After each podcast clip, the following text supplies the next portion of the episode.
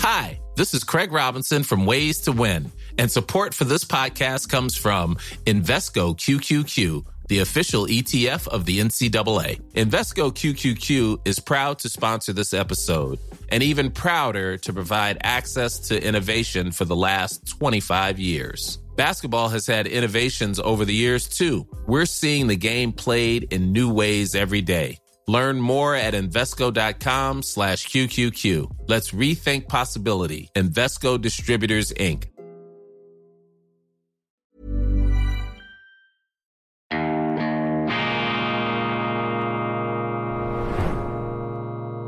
Diese Ausgabe von Weltwoche Daily wird Ihnen präsentiert von Kibun, dem Schweizer Pionier für gesundes Gehen und Stehen.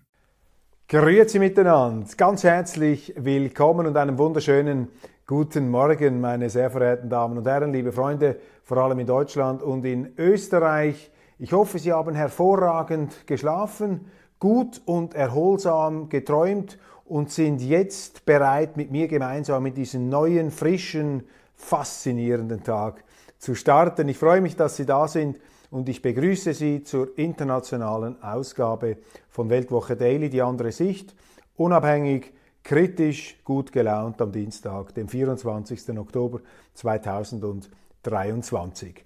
Die Schweiz ist eine der ältesten und erfolgreichsten Selbsthilfeorganisationen der Welt und die Erfolgsgeschichte der Schweiz hat angefangen da hinten in dieser Szenerie, die abgebildet ist auf diesem prächtigen Wandgemälde am Vierwaldstätter See, auf der Rütli-Wiese, in diesen zauberhaften Landschaften, bei diesen Gewässern und Gebirgen, das ist sozusagen die Urbühne der Schweiz, das, was später auch einen Friedrich Schiller inspiriert hat bei seinem Wilhelm Tell, ein großartiges Stück Dichtung, das äh, wir Schweizer äh, aufgesogen haben geradezu, ähm, auswendig gelernt und zu Herzen genommen haben. Nun, diese Schweiz ist etwas äh, Faszinierendes. Sie kennen da meine Meinung und es beelendet mich immer, wenn ich dann konfrontiert werde mit der selbstbewussten Ahnungslosigkeit von auswärtigen Chronisten und Beobachtern,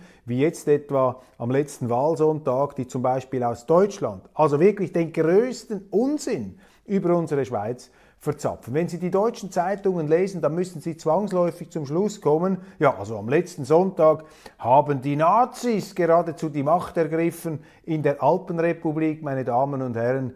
Ich gebe Ihnen mein Wort darauf, das ist alles dummes Zeug. Das Einzige, was wir erlebt haben, ist das, was auch in Deutschland passieren wird, dass nämlich die Grünen abwirtschaften und dass sich die Bürger danach sehnen, dass man endlich dieses Migrationsdebakel löst, dass man diese, diese, diese Luftschlösser der Energiepolitik durch die Wirklichkeit anfängt zu ersetzen, dass man von diesen rot-grünen Experimenten abrückt und dass man auch im Zeichen des Friedens eine Politik betreibt, die ein Land wie Deutschland oder eben die, wie die Schweiz nicht da sinnlos in irgendwelche Konflikte hineinzieht. Ich kann Sie also beruhigen, meine Damen und Herren, die Schweiz ist nach wie vor eine Selbsthilfeorganisation, demokratisch, rechtsstaatlich, marktwirtschaftlich und ähm, die 35.000 Deutschen, die pro Jahr in die Schweiz einreisen, liegen instinktmäßig nicht so falsch die haben sich auch etwas überlegt, warum sie lieber in der Schweiz leben als in Deutschland. Und das ist ja auch der Grund,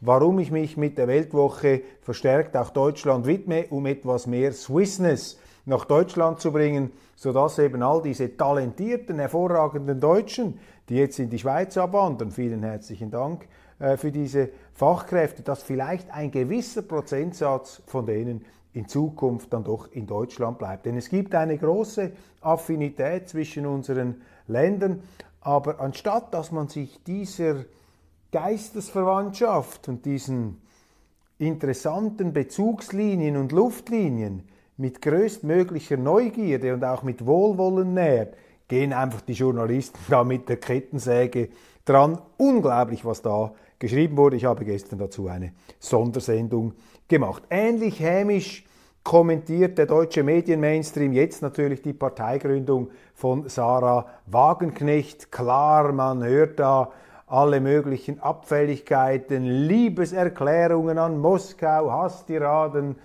gegenüber den Vereinigten Staaten. Ja, ich sehe das positiv, was Frau Wagenknecht da macht, obwohl in wirtschaftspolitischer Hinsicht vertrete ich vermutlich gegenteilige Auffassungen, aber ich finde das interessant. Das ist doch eine engagierte Frau, die keine Angst hat, ihre Meinung zu sagen, damit auch sehr viel Sympathien gewonnen hat. Und jetzt spaltet sie sich ab, jetzt macht sie da eine eigene Partei. Klar, die Motivfrage stellt sich, warum prägt sie nicht die Linkspartei, warum versucht sie nicht diese Partei, die ja nun nicht äh, unbedingt in allerbester Verfassung scheint, warum versucht sie nicht die zum Erfolg zu führen? Warum muss es ein eigenes, auf die eigene Person zugeschnittenes Vehikel sein? Darüber kann man äh, äh, sich natürlich die eine oder andere Frage stellen, aber ungeachtet dessen interessant und auch ein Symptom dafür, dass sich in der deutschen Politik etwas bewegt, dass eben auch der Unmut, die Unzufriedenheit auf der linken Seite offensichtlich ähm, Triebkräfte, Vektoren entwickelt, die eine intelligente und sensible Frau wie diese Sarah Wagenknecht in die entsprechende Richtung ähm, zirkulieren lassen. Das Wagenknecht-Lied, eine Glosse in der FAZ vom Filmkritiker Andreas Kilb. Er fühlt sich an die Kriemhild und Nibelungen-Saga erinnert, ja, macht sich da lustig mit einem äh, sehr ironisch hämischen Vokabular, geradezu virtuos im Runterreißen. Ja, man könnte ja auch versuchen, diese Freistrampelung, diesen Versuch einer Neuakzentuierung einmal zu verteidigen, das Positive da herauszustreichen. Die Wirkung, man wird sehen, ich glaube, dass Frau Wagenknecht vor allem im linken Lager eine gewisse Dynamik entwickeln kann, dass sie da der AfD gefährlich würde, das sehe ich ähm, weniger. Das sind schon erhebliche Unterschiede da. Aber der Wettbewerb wird natürlich auch da die deutsche Politik interessanter machen. Ist doch etwas Positives, ist doch etwas Gutes. Für mich auch unverständlich, wie die deutschen Medien immer auf diesen Elon Musk losgehen. Klar, ein Milliardär, er lebt natürlich auch von den Subventionen, für die kann er nichts, dass in Deutschland eine Industriepolitik betrieben wird, die diesen äh, Elektromilliardären auch noch deutsches Steuergeld ins Portemonnaie hineinpumpt. Da würde ich auch Danke sagen, ist ein schlauer, ein gewiefter Geschäftsmann.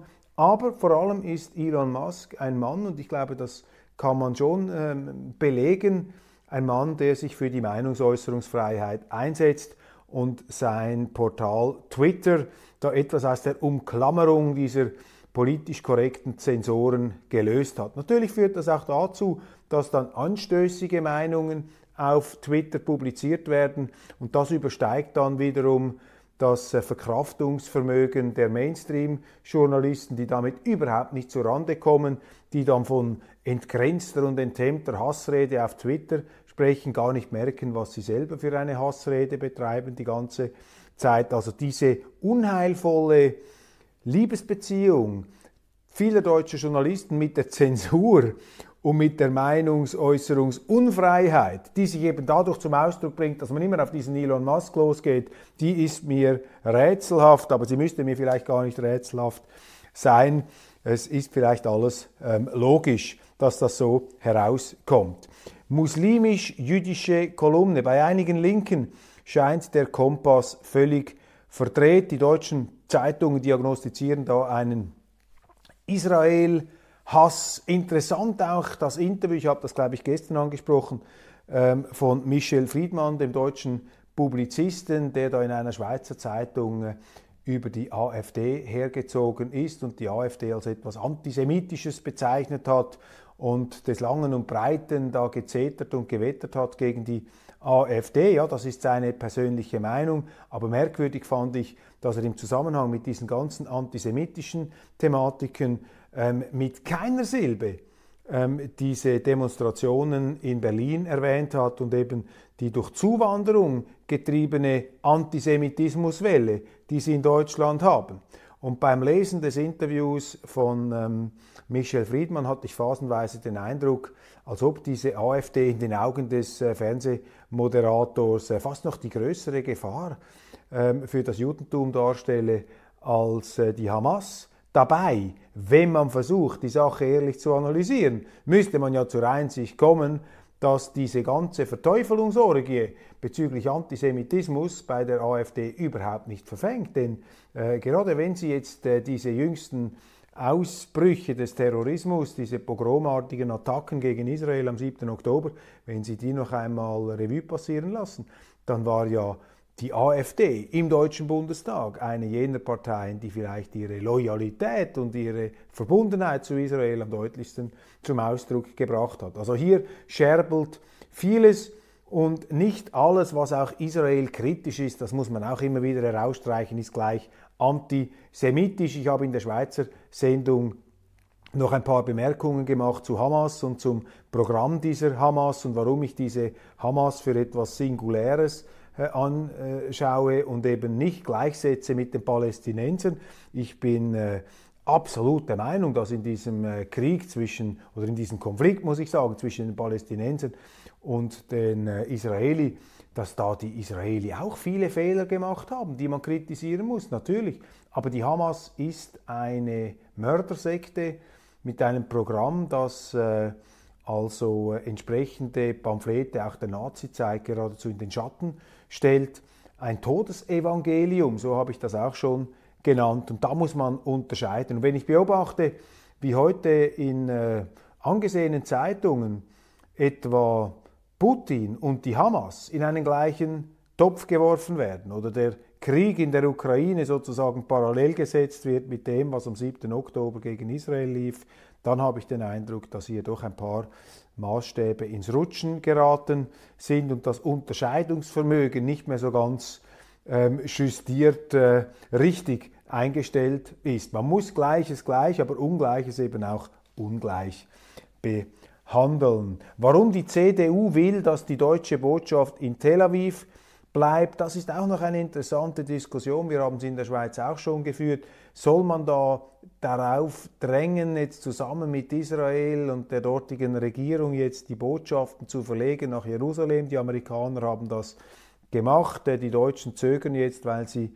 befürchten, dass dies einfach noch etwas Öl ins Feuer gießen äh, könnte. Ich habe Verständnis für diese Zurückhaltung, die da die deutsche Diplomatie, die Außenpolitik an den Tag legt. London, Explosion an Klinik in Gaza, wohl durch palästinensische Rakete. Ja, das werden viele Israel-Skeptiker und Israel-Gegner und Israel-Kritiker nicht glauben. Da werden sie sagen, das sei ein Parteigutachten. Nach den Indizien, die ich zur Kenntnis genommen habe, aber was weiß ich schon, von hier aus der geschützten Werkstatt heraus nach den Indizien, die mir zur Verfügung stehen. Ähm It's that time of the year. Your vacation is coming up. You can already hear the beach waves, feel the warm breeze, relax and think about work. You really, really want it all to work out while you're away. Monday.com gives you and the team that peace of mind. When all work is on one platform and everyone's in sync, things just flow wherever you are. Tap the banner to go to Monday.com. Hey, it's Ryan Reynolds, and I'm here with Keith, co star of my upcoming film, If, only in theaters, May 17th. Do you want to tell people the big news? All right, I'll do it. Sign up now and you'll get unlimited for $15 a month in six months of Paramount Plus Essential Plan on us. Mintmobile.com slash switch. Upfront payment of $45 equivalent to $15 per month. Unlimited over 40 gigabytes per month. Face lower speeds. Videos at 480p. Active Mint customers by 531.24 get six months of Paramount Plus Essential Plan. Auto renews after six months. Offer ends May 31st, 2024. Separate Paramount Plus registration required. Terms and conditions apply if rated PG. War das ein Unfall, nicht eine absichtliche Aktion? Interessant aber ist in diesem Zusammenhang, ich weiß nicht, ob Ihnen das aufgefallen ist, meine sehr verehrten Damen und Herren, interessant ist, dass die größten Pro-Palästinenser-Demos in europäischen Stadt, äh, Städten stattgefunden haben, namentlich in Berlin, nicht aber in der arabischen Welt. Und ich habe im Daily Telegraph sehr interessant äh, gelesen die Stellungnahme eines ähm, bekannten Diplomaten, Prinz Turki al-Faisal, das ist ein äh, Prinz des saudischen Königshauses mit äh, großer diplomatischer Karriere, er war, glaube ich, Botschafter in London, ähm, auch äh, Stammgast an internationalen Konferenzen, ein hochgebildeter Mann. Und er wird folgendermaßen zitiert im Daily Telegraph, saudischer Prinz verurteilt Gewalt im Konflikt zwischen Israel und Hamas.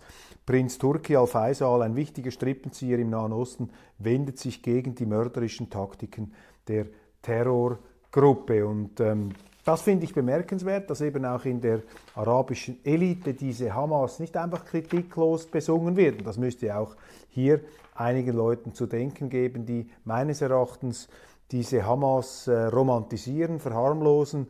Äh, noch einmal, ähm, die Palästinenser und die Hamas in meinen Augen nicht das Gleiche. Man muss da unterscheiden. Mit den Palästinensern muss man eine Friedenslösung finden. Mit der Hamas muss man äh, militärisch vorgehen. Man muss diese Gefährdung ja ähm, ungefährlich machen. Erinnert mich etwas, auch wenn das äh, etwas ganz anderes ist, aber es gibt gewisse Parallelen, zumindest in meiner Wahrnehmung, erinnert mich etwas an den Zweiten Weltkrieg. Mit dem Nazi-Regime hat man auch keine Vereinbarungen mehr gesucht, sondern äh, mit den Deutschen dann nachher, nachdem die Nazis besiegt waren, diese Regierung dann äh, am Ende war denen konnte es keinen Frieden geben. Das ist äh, hier vielleicht etwas die Nuance, die ich anbringen will. Aber ich weiß, jeder Vergleich ähm, hinkt auch und äh, führt vielleicht in die Irre.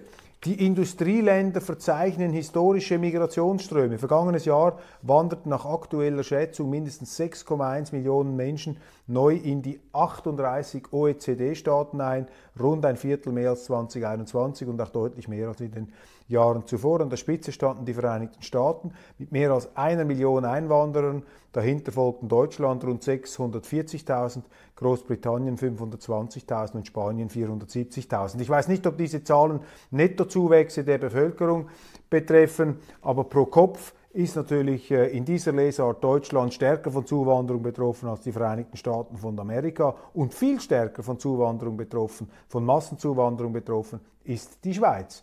Allein im Jahr 2022 haben wir netto plus 180.000 Menschen zusätzlich in unserem Land gehabt. Das wäre hochgerechnet auf Deutschland zehnmal mehr Bevölkerung. Das wären dann äh, ja, 1,8 Millionen netto mehr ähm, Bevölkerung aus dem Ausland in Deutschland. Stellen Sie sich das einmal vor. Das ist übrigens auch der Hintergrund jener Machtverschiebungen, die wir in der, deutschen, äh, in der schweizerischen Politik jetzt gesehen haben. Und die Art und Weise, wie sich da deutsche Medien darüber lustig machen, zeigt einfach nur, dass sie nicht verstanden haben, was hier passiert und dass sie eben auch die Wähler überhaupt nicht ernst nehmen. CDU-Vorstoß. Wer Deutscher werden will, soll Israel anerkennen. CDU-Vorsitzender Merz fordert eine Zusatzfrage bei Einbürgerungen. Der Antisemitismus unter Migranten bereitet auch der Bundesregierung Sorgen. Ich habe Verständnis für diesen Vorstoß wenn man äh, sieht, jetzt auch mit der äh, deutschen Geschichte natürlich und der ganzen Verbundenheit zu Israel, die eine Folge auch der äh, unglückseligen ähm, Geschichte des 20. Jahrhunderts ist, dann ist doch klar, dass die Deutschen nicht wollen, dass auf ihrem Boden gewalttätige anti-israelische Demonstrationen stattfinden und dass man bei der Einbürgerung von den ähm, Neuankömmlingen verlangt, dass sie das Existenzrecht Israels anerkennen. Das mag vielleicht etwas komisch klingen, etwas äh, schwerfällig, etwas heavy-handed, aber ähm, ja, ich, ich kann das äh, nachvollziehen, bin aber gespannt, wie Sie das einschätzen. Die New York Times korrigiert sich in einem ersten Bericht zur Explosion auf dem Gelände des Ali Arab Krankenhauses in Gaza habe man sich zu sehr auf Informationen der Hamas verlassen. Sehr interessant, dass die New York Times hier zurückrudert. Dann mit sofortiger Wirkung. Richard David Precht, der Fernsehphilosoph, gibt seine Honorarprofessur an der Leuphana, Entschuldigung, Leuphana Universität Lüneburg ab. Er war dort offensichtlich angestellt, nehme an im Fach Philosophie. Das ist eine Spätfolge, eine unmittelbare Auswirkung, ein Resultat dieses Auftritts im Podcast zusammen mit dem Moderator Markus Lanz.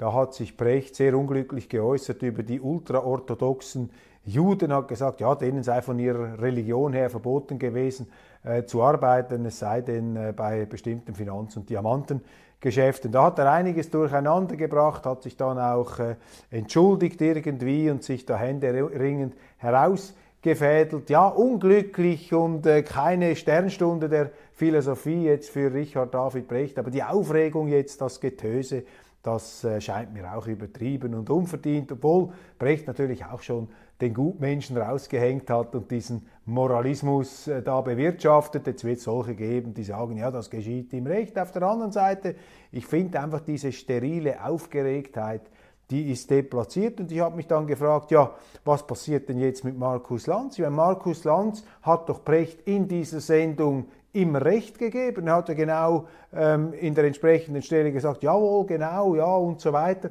Hat dann weiter ähm, äh, gemacht, weiter gefragt, muss jetzt der auch aufhören, muss jetzt der auch gehen? Hört doch auf mit diesem äh, Gesinnungsrigorismus da, mit diesen äh, äh, merkwürdigen, überschießenden, überschießenden, ähm, moralisierenden Tendenzen. Die Schweiz igelt sich ein, Krieg in der Ukraine, Krieg in Ost, Klimakrise, viele Wählerinnen und Wähler verschließen da lieber die Augen.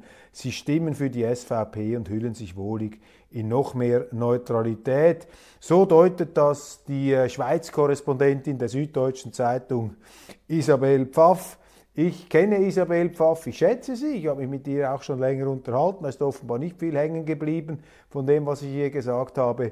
Ich lade sie ein zu einem Nachhilfekurs in Sachen Schweiz. Und wenn ich da lese, viele Wählerinnen und Wähler verschließen da lieber die Augen, ja, dann muss ich schmunzeln. Ich habe das Gefühl, eher die Korrespondentin der hochwohllöblichen Süddeutschen Zeitung sei da etwas mit Blindheit geschlagen. Sie soll doch mal die Augen aufmachen und die Schweiz anschauen. Die ganze Zersiedelung, dieser dichte Stress, den Stau auf den Straßen, die gigantischen Belastungen unserer Gesundheitssysteme, unserer Sozialwerke, die Migration ist doch längst zur Mutter aller Probleme oder der meisten Probleme in der Schweiz geworden. Und da muss man dann wirklich Journalist sein oder fast deutscher Journalist sein, um da die Augen zu verschließen. Dann hast du aber Tomaten vor den Augen, dann hast du ein, ein Matterhorn vor den Augen, da hast du einen Balken von der Größe des Himalaya vor den Augen, wenn du solche Dinge nicht mehr siehst. Aber ich darf mich da nicht äh, aufregen jetzt zum Abschluss dieser äh, Sendung. Wir wollen ja immer schön zuversichtlich und lebensbejahend bleiben und es irrt der Mensch, solange er strebt. Das gilt sicher auch für mich, aber Frau Isabel, für Frau Isabel Pfaff, da erneuere ich mein Angebot. Selbstverständlich lade ich Sie einmal ein zu einem ausgedehnten Mittagessen. Da kann ich ihr dann vielleicht das eine oder andere erklären über die Schweiz und sie kann mir vielleicht das eine oder andere über Deutschland plausibler machen. Meine Damen und Herren, vor der Wiege der Eidgenossenschaft und diesem schönen Wandgemälde darf ich mich für heute verabschieden. Es hat äh, großen Spaß gemacht, wie immer, mit Ihnen zusammen durch die Nachrichten, Geröllhalden und Stromschnellen zu navigieren. Ich hoffe, ich habe alles einigermaßen richtig und nachvollziehbar ausgedrückt. Freue mich, wenn Sie morgen wieder dabei sind und wünsche Ihnen einen wunderbaren, erholsamen, stressfreien und zuversichtlichen Tag.